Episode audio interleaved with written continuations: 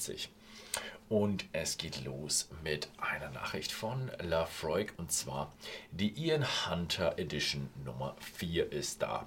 Also, das war ja immer so eine Geschichte mit diesen Büchern. Book 4 geht es nun um die Malt Master. Und das ist so das vierte und auch vorletzte Kapitel der Ian Hunter Serie.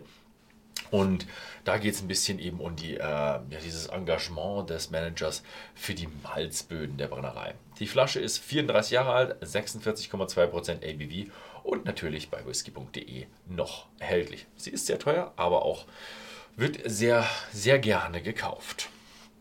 Ähm, weiter geht's mit Balvenie.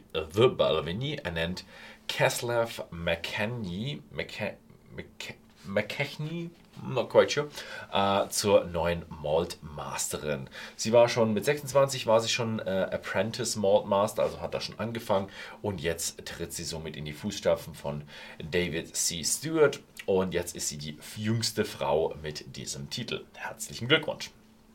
Dann geht es weiter mit Lindoris Abbey stellt die Casks of Lindoris Oloroso Sherry Butts vor. Es ist jetzt die dritte Serie und komplettiert damit diese kleine Serie. Also dritte Edition der Serie, damit ist sie komplett. Und nun stehen Sherryfässer im Fokus mit 49,4% ohne Kühlfilterung und Farbe auch bei whisky.de erhältlich. Dann geht es weiter mit einer ja, raren Nachricht. Springbank Sherrywood PX Cask Mature 10 Jahre. Das ist so eine neue Serie, erster Teil dieser fünfteiligen Serie. Zunächst erstmal in UK, und dann äh, auch mit leichter Verzögerung bei uns, wobei ja Springbank immer sehr vergriffen ist. Ne? 55% ABV und er lagerte sieben Jahre in Refill Bourbon und reifte danach drei weitere Jahre in frischen PX Hogsheads. Dann haben wir noch eine Nachricht von Smokehead. Die arbeiten so ein bisschen mit Mexiko zusammen. Und zwar Tequila Casks Terminado.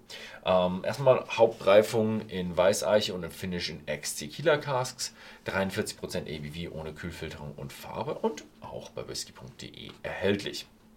Dann haben wir noch so einen, ja, wieder so ein bisschen so eine Kunstthema. Ähm, McKellen veröffentlicht den 8-Minuten-Film The Spirit of 1926, also ja, über, da geht es über so Janet Habre, Harbringson. Also das war eine sehr, sehr besondere Distillery-Managerin, die sehr, sehr viel gemacht hat.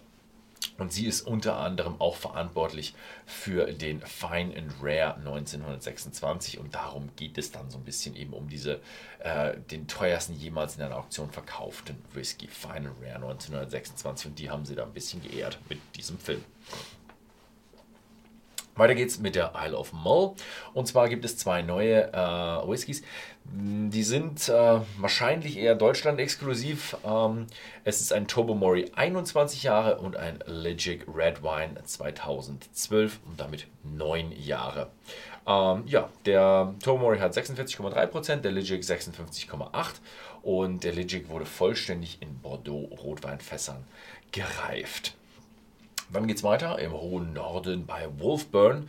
Es, gibt es eine Christmas Edition 2022 und die heißt Let It Snow. 46% ABV, limitiert auf 2000 Flaschen und demnächst auch bei whisky.de erhältlich.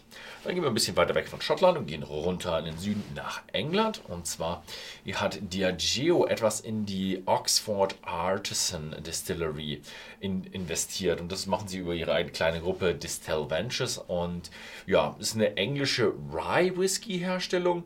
Wie viel da investiert wurde, ähm, weiß man nicht. Ist halt so eine kleine, neue, innovative Brennerei. Gut, gehen wir zu Kanada.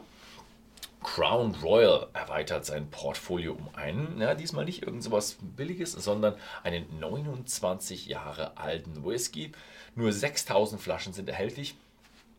Damit bisher die älteste Abfüllung bei Crown Royal. Dann schauen wir noch ein bisschen in den internationalen Bereich. McMirror Ambassadeur. Das ist wieder so eine Limited Edition, 3166 Flaschen, Fassstärke 48,8 und das sind diese modifizierten Fässer, wo man sagt, okay, man hat einen Ex-Bourbon-Mantel und die Deckel sind dann eben aus schwedischer Eiche, weil man diese leicht ja, austauschen kann. Nochmal im internationalen Sektor, aber diesmal genau auf der anderen Seite der Poken, Pokeno. Das ist ein, ja, ein neuseeländischer Whisky und die haben jetzt ihre ersten drei Abfüllungen, äh, die das Kernsortiment ausmachen. Also sie haben gleich mit der Core Range angefangen und äh, die heißen Pokino Origin, Pokino Discovery oder Pokino Revelation. Ähm, und die sind auch wieder so eine Brennerei, die so auf regional macht, also so alles aus dem Land, aus Neuseeland und dann destilliert und gereift und sogar auch dort abgefüllt. Sind ab sofort sogar schon erhältlich, müsst ihr einfach nur bei whisky.de im Shop vorbeischauen. Da gibt es diese neuen Whiskys zu kaufen. Ansonsten vielen Dank fürs Zusehen und bis zum nächsten Mal.